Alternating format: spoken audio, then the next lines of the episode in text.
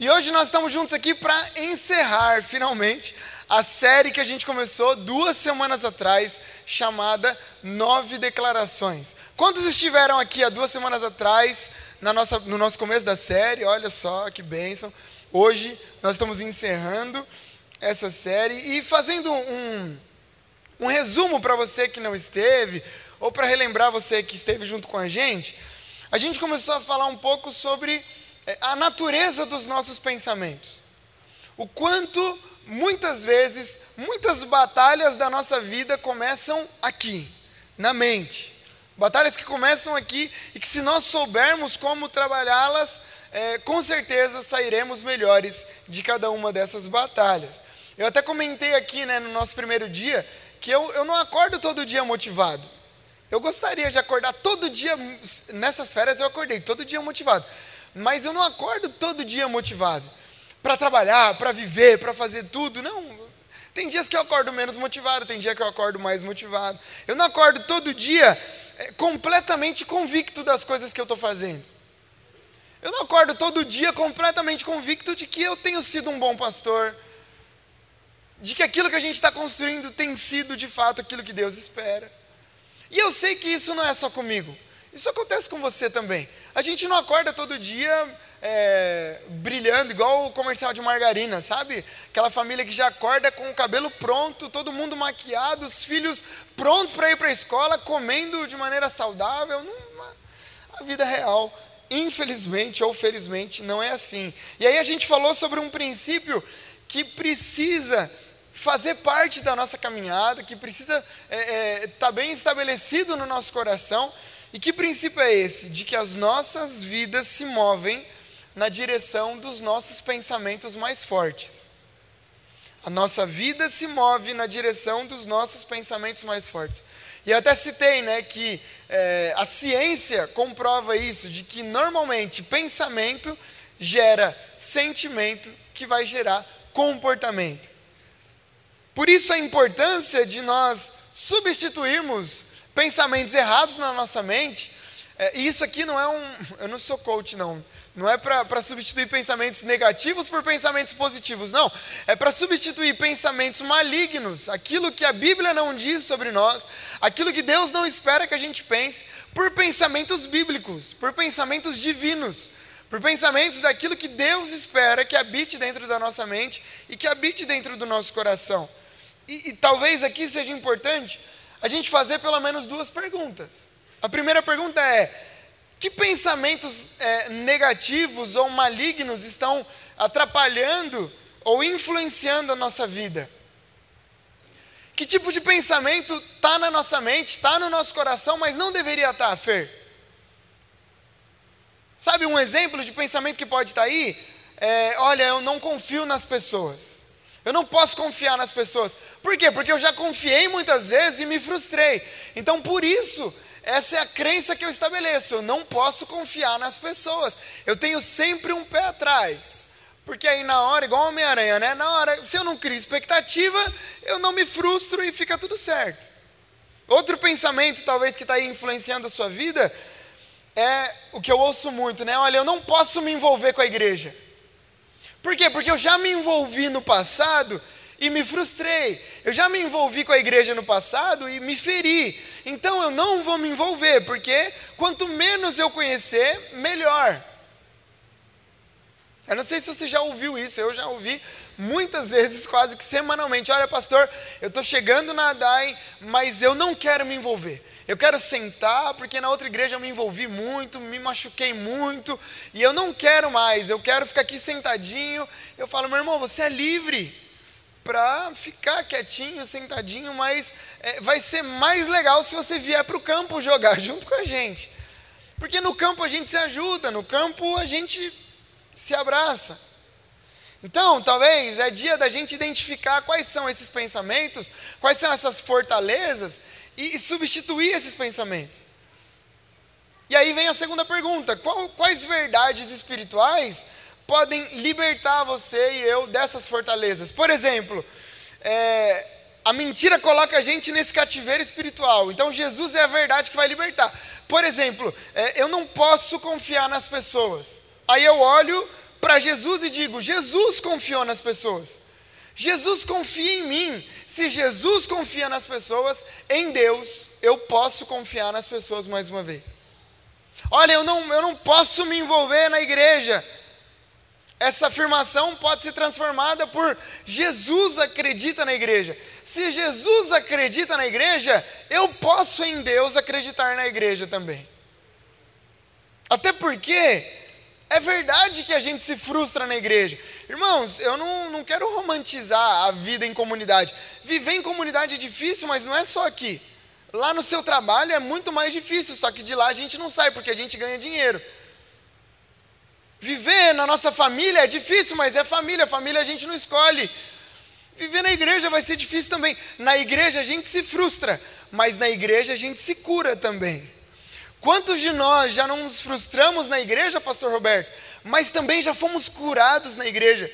O mesmo lugar que muitas vezes pode, pode ser esse lugar que as pessoas pisam no nosso calo, pode também e é usado por Deus para transformar a nossa vida, para levar a gente um caminho a mais. Se não fosse assim, nós não estaríamos aqui, eu posso te garantir. Por isso essa série ela vem como essa dobradiça da nossa história, onde a gente deixa de lado essas verdades humanas e, e substituímos essas verdades pelas verdades de Deus para nós. Então, falando dessas nove declarações que a gente tem que fazer todos os dias, acordar pensando nelas, nós já compartilhamos sobre seis. E hoje eu vou compartilhar as últimas três. Só relembrando aí, a primeira verdade é que Jesus é o primeiro na nossa vida. Nós existimos para servi-lo e glorificá-lo. Sabe, em dias de tantas prioridades, a gente precisa constantemente lembrar que não existe prioridade maior do que transformar Jesus na nossa máxima prioridade. Em dias onde tanta coisa quer ocupar o nosso coração, essa série está lembrando a gente de que Jesus continua sendo e precisa continuar sendo a nossa prioridade máxima. A nossa vida pertence a Ele, os nossos sonhos pertencem a Ele. Assim como a Cacá disse aqui, o nosso dinheiro pertence a Ele, o nosso carro pertence a Ele. Por quê? Porque Ele é o primeiro na nossa vida. Nós existimos para servi-lo e para glorificá-lo. Amém, irmãos? Segunda declaração é de que nós acordamos com o propósito de semear todas as sementes que estiverem disponíveis. Nós falamos sobre não ficarmos presos aquilo que a gente não tem. Tem muita gente presa aquilo que ainda vai ter. Olha, quando eu tiver condições, olha, quando eu tiver mais tempo, quando eu tiver a vida organizada, aí eu vou semear. E aqui eu não estou falando de dinheiro, eu estou falando da vida. Muitas vezes a gente tem que olhar para aquilo que a gente já tem na mão e começar a entregar para que o Senhor faça aquilo que Ele sabe fazer de melhor. O que, que você tem na mão hoje? É um sorriso? Dê um sorriso para alguém. É um abraço? É uma ligação? É uma mensagem? Quais são as sementes que a gente já tem na mão e talvez não está usando? Eu fico imaginando o apóstolo Paulo se ele tivesse o WhatsApp. Ah, vocês acham que a gente tem grupo demais na ADAI? Você, você que é voluntário. Volunt... A Débora deve estar em 32 grupos da ADAI. Porque ela está no grupo de líderes, aí ela está no grupo de líderes de Piranga, aí está no de voluntários, está na família das Santos, está não sei aonde, está secret... Tá em um monte de grupo. Se o apóstolo Paulo, oh, pastora Débora, tivesse tivesse WhatsApp, aí você vê que era grupo. Era um grupo com a igreja de Filipos, com a igreja de Colossos, de Corinto, com os líderes da igreja de Corinto com os hereges da igreja de Corinto, aí ia ser. Agora a gente tem algumas ferramentas na mão e parece que às vezes passa despercebido. Quais são as sementes que a gente tem na mão para usar em favor do reino de Deus? Terceira declaração: eu amo as pessoas e acredito no melhor a respeito dos outros. A gente falou sobre construir esse caminho onde a gente potencializa a qualidade dos outros em detrimento dos seus defeitos. Não é isso que a gente gosta que as pessoas façam com a gente? Eu gosto quando alguém olha mais para as minhas qualidades do que para os meus defeitos. E por que muitas vezes a gente olha mais para os defeitos do que para as qualidades dos outros? Por que muitas vezes a gente olha mais para os defeitos da igreja local, da empresa onde a gente trabalha, da nossa família, do que para as qualidades? Talvez seja por isso que a gente não acredita em alguns momentos, no melhor a respeito dos outros, porque a gente está tão preso nos defeitos, nos erros, nas falhas, que as qualidades nem parecem tão importantes assim. Por isso, nós amamos as pessoas e acreditamos no melhor a respeito dos outros. O exemplo que a gente deu foi de Paulo e João Marcos, né? Quando eles brigam, na verdade eles não brigam. É, em algum momento da história, Marcos simplesmente vai embora, abandona a missão, e aí Barnabé fala assim: Paulo, lembrei de Marcos. A gente podia chamar Marcos para ajudar a gente na missão agora. Aí Paulo fala: Não, o Marcos deixou a gente lá atrás, eu não acho sábio trazer o Marcos aqui de novo. Aí Barnabé fala: não, ele pode ser útil. Não, ele não vai ser útil. Fica aquela discussão, tal, tal, tal. Paulo fala: ah, se você quiser trazer Marcos, eu não vou. Eu vou com Silas e você vai com Marcos. Eles se dividem. No final da caminhada dele, Paulo fala: olha, se você puder, me traz tal coisa, me traz tal coisa e traz o Marcos também. Fala para ele que aquilo que aconteceu lá atrás não foi o suficiente para pagar aquilo que a gente já construiu. Então traz ele aqui para terminar essa caminhada junto comigo. Quarto, quarta declaração é que nossas palavras, pensamentos e imaginações estão sob o poder de Cristo. Levamos cativos todos os pensamentos e os tornamos obedientes a Jesus. E a pergunta que eu fiz é: o que, que tem ocupado a nossa mente?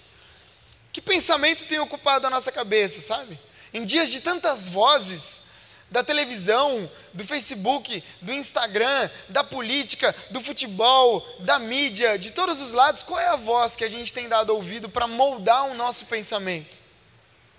Será que a Bíblia continua tendo o mesmo poder para transformar o nosso caráter? Ou será que o nosso caráter está sendo transformado pelas páginas das redes sociais? Que não tem compromisso com o Evangelho algumas vezes. Por isso nós acreditamos que o nosso pensamento precisa ser levado cativo à obediência em Jesus. O que Jesus fala é a realidade sobre mim. Não é o que o Facebook fala, é o que Deus fala a meu respeito. Se Deus diz que é errado, é errado. Pode o mundo inteiro dizer que é certo. Se Deus falou que é errado, para mim é errado. Se Deus falou que é certo, para mim é certo. Porque o que movimenta a minha vida, o que molda o meu caráter, é a verdade do Evangelho de Jesus.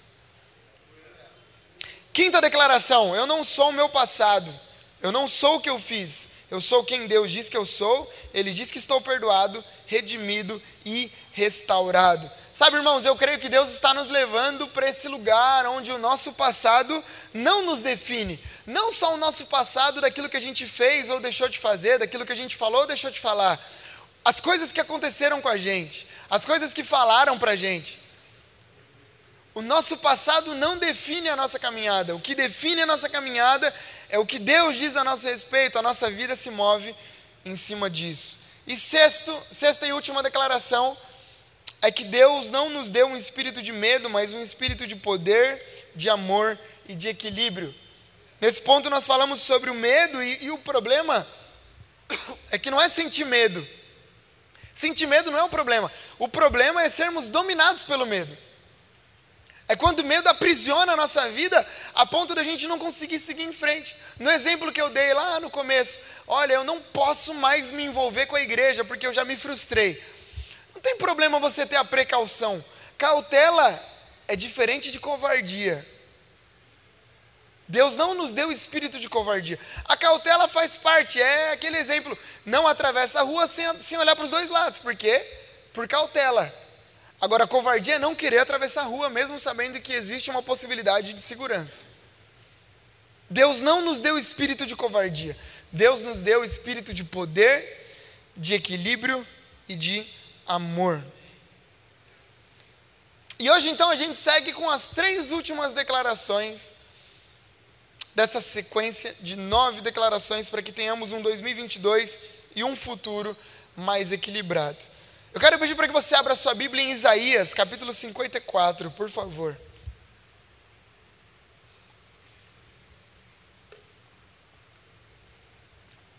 Isaías 54, versículo 10. Caso você não trouxe a Bíblia ou não consiga encontrar, pode acompanhar aqui nos nossos televisores, tá bom?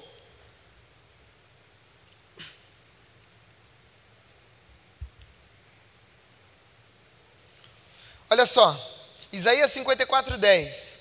Embora os montes sejam sacudidos e as colinas removidas, ainda assim, diz o Senhor, a minha fidelidade para com você não será abalada, nem a minha aliança de paz será removida, diz o Senhor que tem compaixão de você. Todos os seus filhos serão ensinados pelo Senhor, e grande será a paz das suas crianças.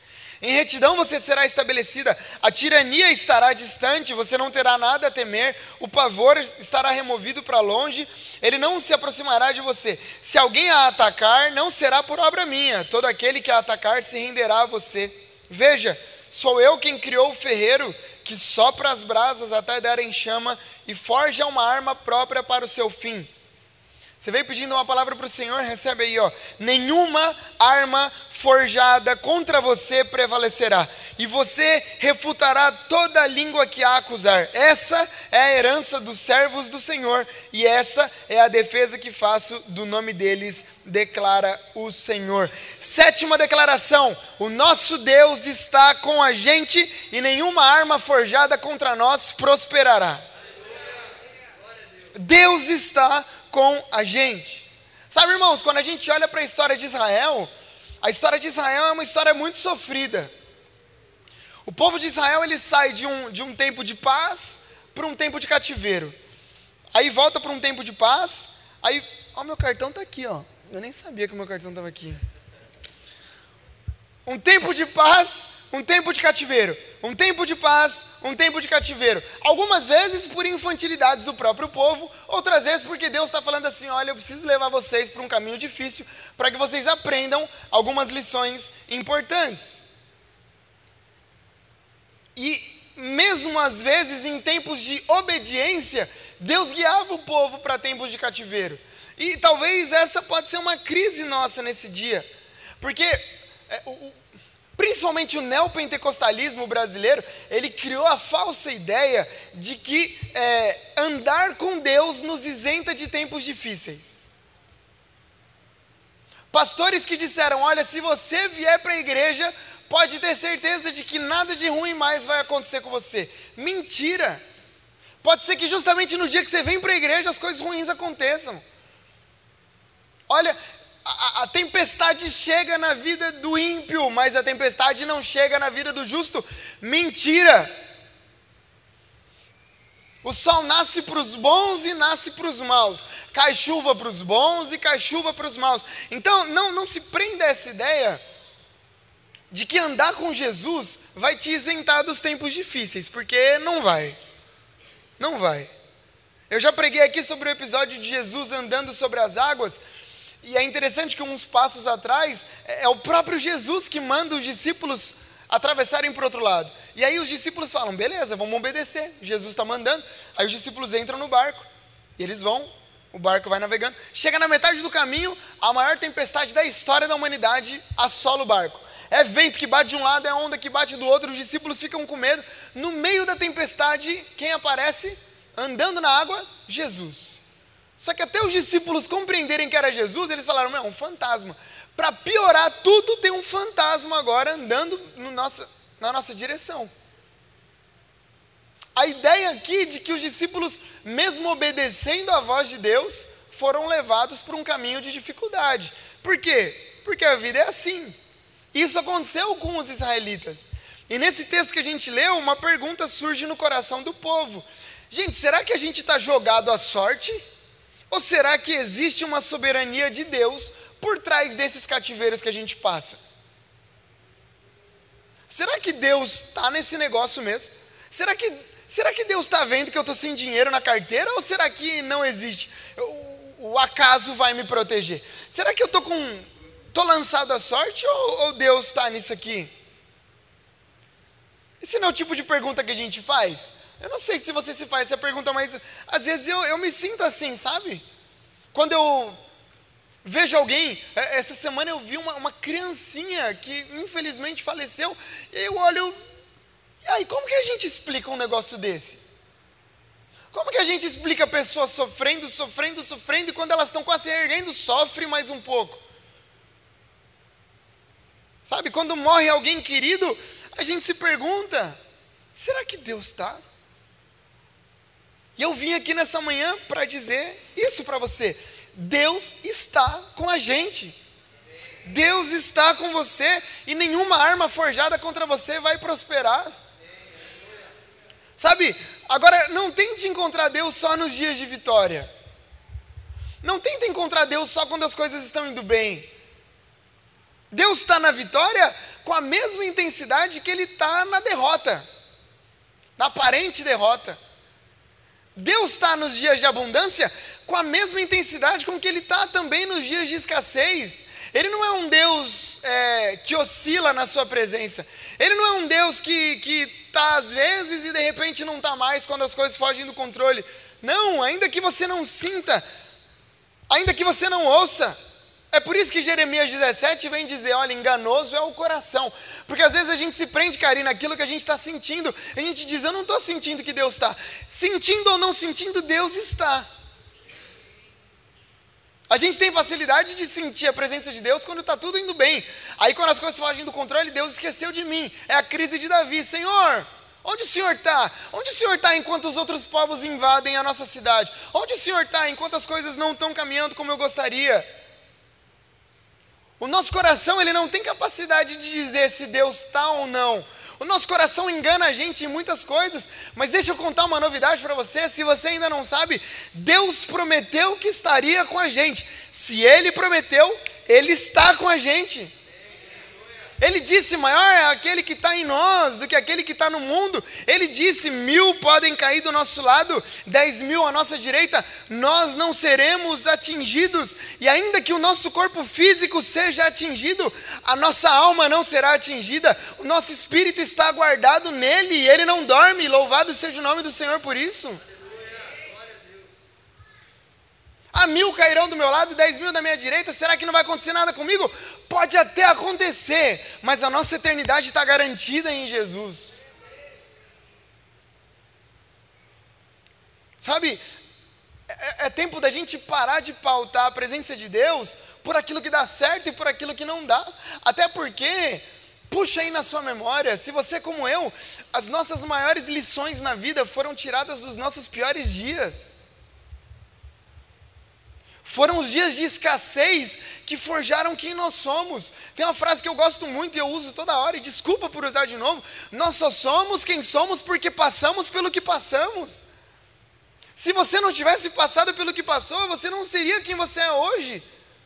Maria, se não fossem as crises de 10, 15 anos atrás, quem sabe onde a gente ia estar?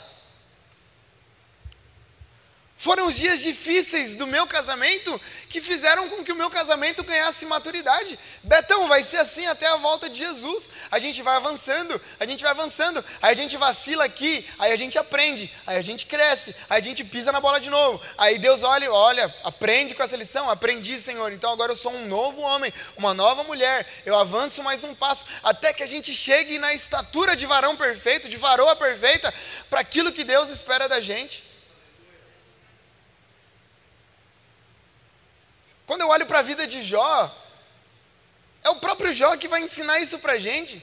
Não preciso contar a história dele inteira. Simplesmente Jó era um cara extremamente rico, próspero em todas as áreas da sua vida, e de repente, na página 2, no dia seguinte, Jó não tem mais nada. Pensa em alguém que construiu uma fortuna em dinheiro. Pense em alguém que tinha uma família maravilhosa. Pense em alguém que tinha funcionários. Pense em alguém que tinha saúde. E de repente, no dia seguinte, perde a saúde, perde os bens, perde filho, perde alegria, perde esperança, perde tudo. Aí você pode dizer assim, cara, ele perdeu tudo, agora é difícil enxergar Deus num momento como esse. É difícil para nós, mas quando a gente olha para Jó, é o próprio Jó que vem dizer: olha, antes, na abundância, quando eu tinha muito, eu te conhecia de ouvir falar, agora, agora que eu não tenho nada, agora que eu perdi saúde, agora que eu perdi tudo, eu estou na valeta, mas é aqui, na escassez, que eu descobri quem o Senhor é de verdade. Antes era de contigo, de, de ouvir falar, agora não, agora os meus olhos te veem. Naquela cena dos discípulos, a tempestade bate no barco, o pau está quebrando, está tudo acontecendo de ruim. Jesus chega e fala assim: Ei, acalma o coração, está tudo certo. A cena termina com os discípulos de longe, olhando e falando assim: Quem é esse? Que até os ventos e o mar lhe obedecem. Sabe o que isso me leva a pensar? Que talvez se não fosse a tempestade, os olhos dos discípulos ainda estariam enxergando um fantasma.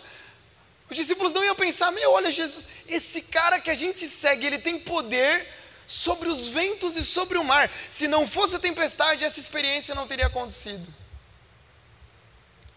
Por isso, quer você esteja vivendo a melhor fase da sua vida, quer você esteja vivendo a pior fase da sua vida, eu posso garantir para você, e é por isso que Jesus te trouxe aqui nesse dia, para dizer: Eu estou com você todos os dias até a consumação dos séculos.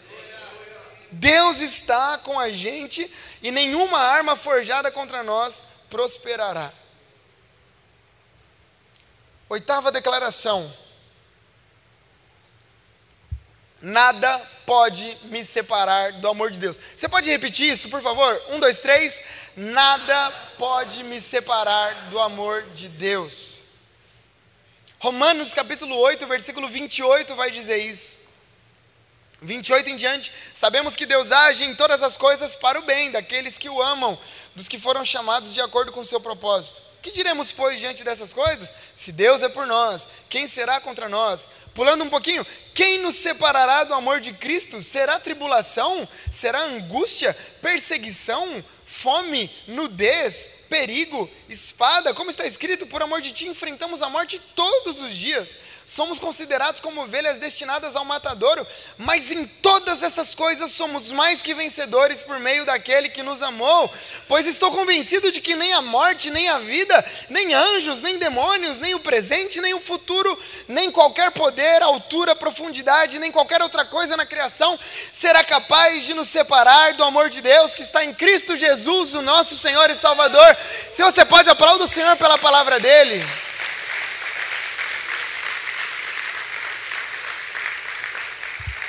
Aleluia! Sabe, irmãos, uma outra coisa que tenta tomar conta dos nossos dias, eu não sei se isso já aconteceu com você ou se acontece, mas comigo acontece às vezes. O diabo deseja colocar na minha mente que quando a gente peca, Deus se afasta. Quando eu faço alguma coisa ruim, é como se eu pisasse na bola e Deus fosse para mais longe de mim. E aí eu piso na bola de novo e Deus vai se distanciando. Quanto mais eu peco, mais longe Deus está. E aí a gente vai construindo uma relação com Deus como é a nossa relação humana. Porque é assim com os nossos amigos. A gente erra, os nossos amigos se afastam. A gente pisa na bola, as pessoas vão para mais distante de nós. E aí a gente coloca isso como se Deus fosse comum de nós. Então a gente pisa na bola e Deus vai embora. A gente vai criando uma relação baseada no acerto. E o pior, é uma relação baseada no nosso acerto. Já viu aquele meme? É, fala assim: olha, o, o Corinthians. Não, não ia falar do Corinthians, mas eu vou falar do Corinthians. O Corinthians, ah, o Corinthians só depende dele. Esse é o problema. Depender só dele. Depender do Corinthians é um problema, porque a gente não sabe o que vai acontecer. É como a gente depender só do nosso acerto, pastor Roberto. Depender de nós é um problema. Se Deus depender da nossa, do nosso acerto para fazer as coisas acontecerem, a gente tem um problema na mão. Essa relação de crédito e débito, quanto mais eu faço para Deus, mais crédito eu tenho com Deus. Quanto menos eu faço para Deus, mais débito eu tenho com Deus. E quando a gente olha para a Bíblia, isso não é verdade. Se a gente construir uma relação baseada no que eu posso fazer para Deus, olha só o que diz Isaías, capítulo 59, versículos 1 e 2. Vejam, o braço do Senhor não está tão curto que não possa salvar, e o seu ouvido tão surdo que não possa ouvir. Mas, olha aí o problema: as suas maldades separam vocês do seu Deus. Os seus pecados esconderam de vocês o rosto dele, e por isso ele não os ouvirá. Agora, se na lei, lá em Isaías, as nossas maldades nos separam, na graça a gente tem uma outra novidade. Olha só, 1 João, capítulo 2, versículos 1 e 2. Meus filhinhos, escrevo-lhes essas coisas para que vocês não pequem. Se, porém, alguém pecar, temos um intercessor junto ao Pai. Jesus Cristo, o justo, ele é a propiciação, ele é o pagamento pelos nossos pecados, e não somente pelos nossos, mas também pelos pecados de todo mundo. Ei, na lei, as nossas maldades nos separam, na graça, o sangue de Jesus nos une de novo ao Pai. É como se João estivesse dizendo assim aqui: irmãos e irmãs, a ideia é que vocês não pequem. A ideia é que vocês vivam uma vida de santidade. A ideia é que vocês ajustem o foco para não ficarem pisando na bola toda hora. Mas quando vocês pisarem, não se preocupem, porque vocês têm um bom advogado junto ao Pai, Jesus Cristo, o justo. Uma vez eu ouvi uma, uma explicação do pastor Hernandes Dias Lopes, falando sobre como é a nossa vida antes e como é a nossa vida depois de conhecer Jesus. É como se antes de Jesus, e talvez você esteja assim hoje, eu vou te fazer um convite no final do nosso encontro, mas vai ouvindo, antes de Jesus, é como se a gente estivesse aqui, e aí a gente pisa na bola, pisa na bola, pisa na bola. Quando Deus olha lá do céu e Ele olha para a gente, Ele vê em cima da nossa cabeça pecado. Porque é isso que a gente tem para oferecer sem Jesus. Pecado, pecado, pecado. E é por isso que o Isaías vem dizer: olha, vocês pecam tanto que a maldade de vocês separa vocês de Deus. Aí a gente conhece Jesus. E a Bíblia vem dizer que o sangue de Jesus purifica a gente de todo pecado. Ou seja, quando a gente reconhece, Senhor, eu sou muito pecador, eu preciso da sua ajuda, salva a minha vida. É como se Jesus, espiritualmente falando, derramasse do sangue dele sobre a nossa vida, e esse sangue se transforma como se fosse uma, uma cobertura sobre nós. Quando Deus Pai olha lá do céu agora para o Diego, ele não enxerga o meu pecado, ele enxerga o sangue de Jesus. É por isso que a gente tem um advogado junto ao Pai, porque Jesus vai dizer: Olha, Pai, olha lá, olha lá para o João, olha lá para Michele, olha lá para o Pedro, o que, que você enxerga? Ah, eu não enxergo o pecado, eu enxergo o seu sangue, está tudo certo, não tem nada mais para separar. Sabe, irmãos, Deus não trabalha com débitos e com créditos. Não deixe que o diabo coloque isso no seu coração. Deus não te ama mais porque você faz mais, e Deus não te ama menos porque você faz menos. Deus te ama e ponto final. E a prova do amor dele já foi dada quando ele entrega Cristo Jesus na cruz do Calvário. Como é bom a gente acordar toda manhã sabendo que não é o nosso mérito que leva a gente para o céu, é o mérito de Jesus. Agora aqui é importante fazer um, um parênteses. Aquilo que Paulo disse, se a graça purifica a gente, a gente vai continuar pecando para que a graça aumente? Ó oh, Diego, você está dizendo que nada me separa, que eu sou salvo pelos méritos de Jesus, então eu vou viver a vida que eu quiser. Não faça isso. Quanto mais próximos da graça, mais limpos a gente quer estar. Quanto mais perto de quem Jesus é e quanto mais a gente compreende o sacrifício dele por nós, mais a gente vai se esforçar para não entrar em dívida de novo. É como um pai, a gente está devendo um milhão de reais. Aí chega o nosso pai que está lá no céu e fala assim: Olha, filho, eu vou passar. Esse cartão aqui não, porque esse aqui não, não vai dar certo. Um milhão de reais está devendo, está aqui, ó, eu pago a sua dívida. Agora, sabe o que você faz? Não, não entra mais em dívida, não. Eu te libertei para você ter uma vida em liberdade. Aproveita, desfruta da liberdade que eu comprei para você e vive em santidade a partir de hoje. E aí sim, nada mais vai poder te separar de mim. Eu oro para que a gente viva essa verdade. Nos dias em que a gente errar, e a gente vai errar, que a gente seja capaz de impedir que as mentiras do diabo façam morada na nossa mente e no nosso coração querendo dizer que nós não somos amados. Ei, você é amado em nome de Jesus. Não por aquilo que você pode fazer, não por aquilo que você deixa de fazer, mas por aquilo que Jesus já fez em seu lugar. Última declaração, nona declaração. O mundo será diferente porque eu servi a Jesus hoje. Filipenses capítulo 1, versículo 6.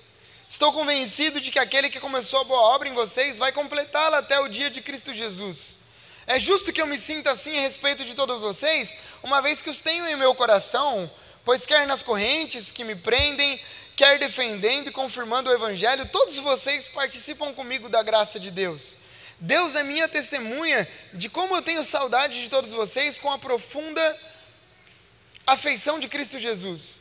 Essa é minha oração, que o amor de vocês aumente cada vez mais em conhecimento, em toda percepção, para discernirem o que é melhor, a fim de serem puros e irrepreensíveis até o dia de Cristo Jesus, cheios do fruto da justiça, fruto que vem por meio de Jesus Cristo para a glória e o louvor de Deus. Quero que saibam, irmãos, que aquilo que me aconteceu tem antes servido para o progresso do Evangelho. Como resultado, tornou-se evidente a toda a guarda do palácio e a todos os demais que estão na prisão por causa de Cristo, e a maioria dos irmãos, motivados no Senhor pela minha prisão, estão anunciando a palavra com maior determinação e destemor. Gente, a vida de Paulo é, é uma vida maluca, porque Paulo é o cara que prendia as pessoas pela pregação do evangelho. Agora Paulo é o cara que se converte, ele diz assim: "Olha, eu vou seguir Jesus". E ele começa a falar, falar do evangelho, e agora ele é preso por causa do evangelho. O Paulo que prendia, agora está preso mais uma vez. Essa é uma das várias prisões de Paulo. E se eu estou preso, eu não sei se eu teria a facilidade de. Filipenses, eu não sei se você sabe, dentro da teologia, Filipenses é considerada a carta da alegria. Paulo está preso às vésperas de morrer, e é a carta da alegria. E o contexto da prisão de Paulo, por pregar o evangelho, vai mostrar para a gente o, o quanto, independente do lugar onde ele está, ele está focado em fazer o evangelho avançar. Ele está focado em transformar o ambiente onde ele está no melhor ambiente possível. Gabriel, é como se Paulo estivesse dizendo assim: olha, eu estou na prisão, mas se eu estou na prisão, a prisão vai se transformar num lugar melhor porque eu estou aqui. O mundo vai ser melhor porque eu estou aqui para servir Jesus.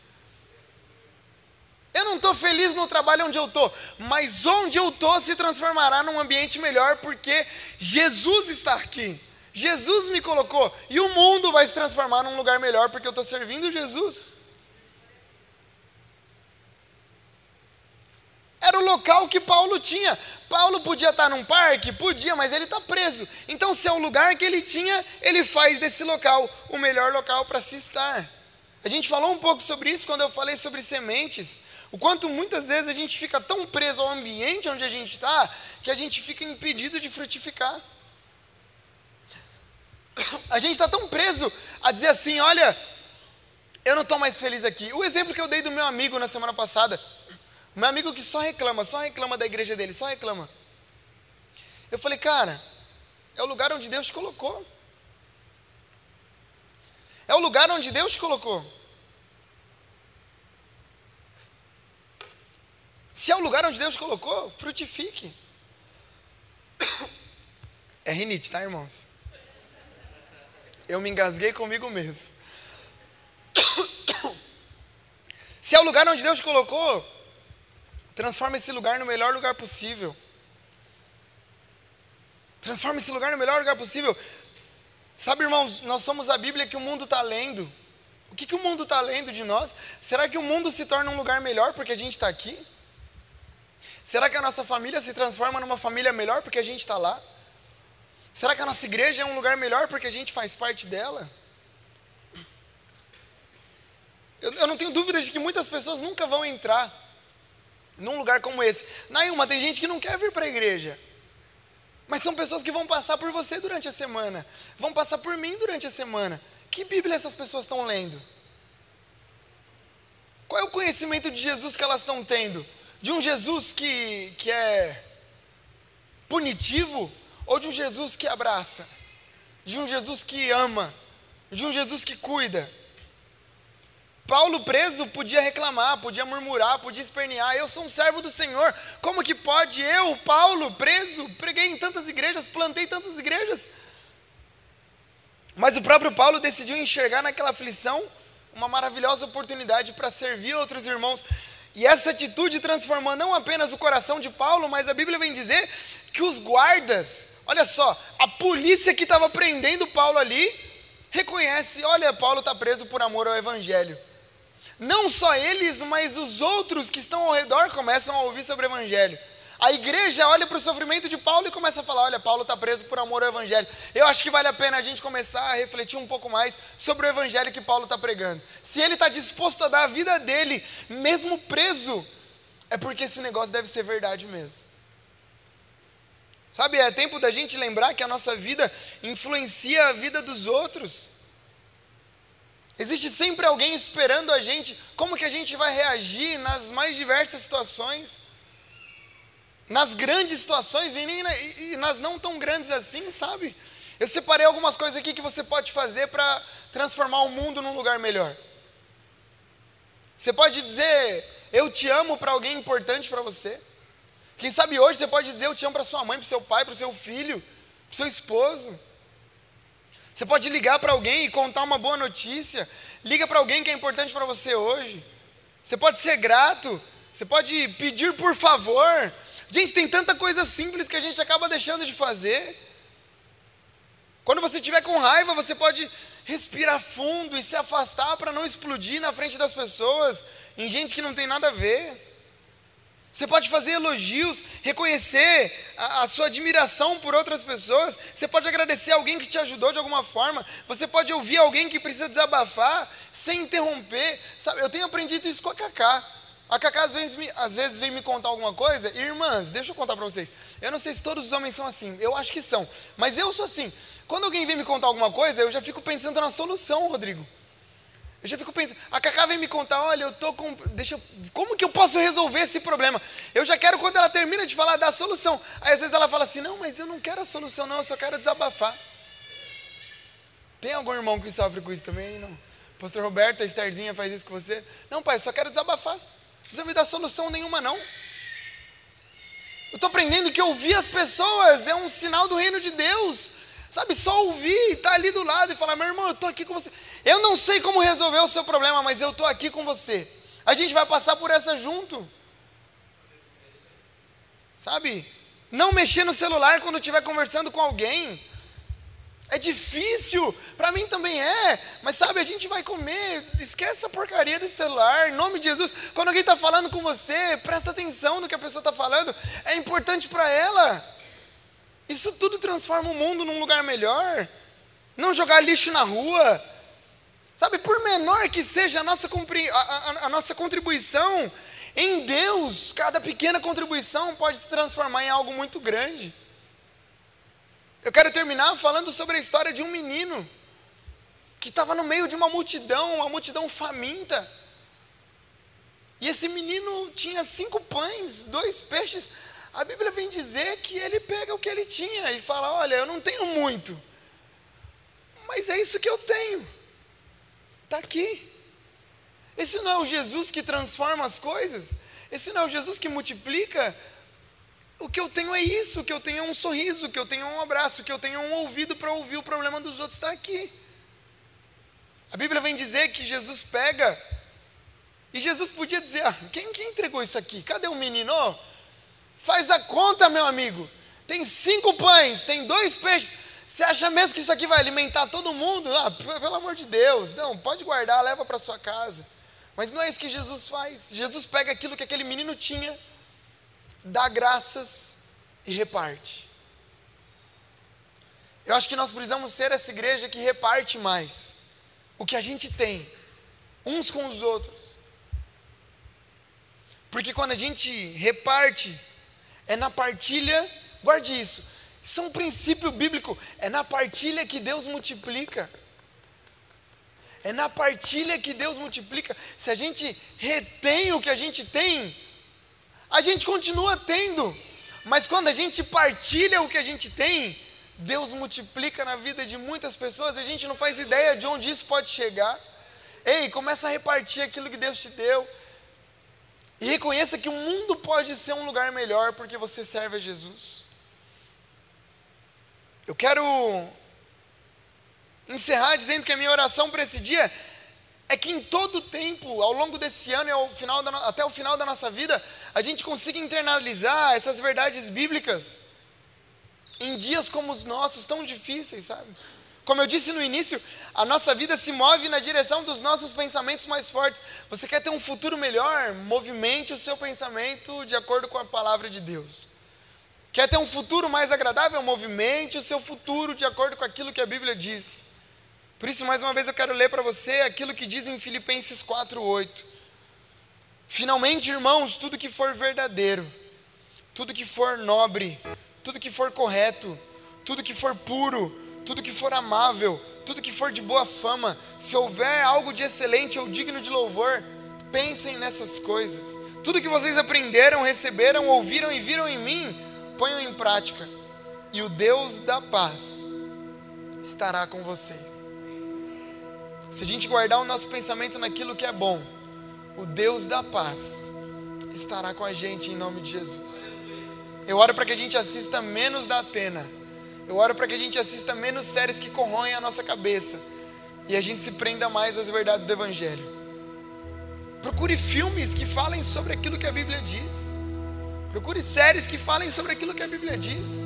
Procure conversas que falem sobre aquilo que. E o Deus da paz estará com a gente. Que essas nove verdades fiquem gravadas no nosso coração. Jesus é o primeiro na nossa vida.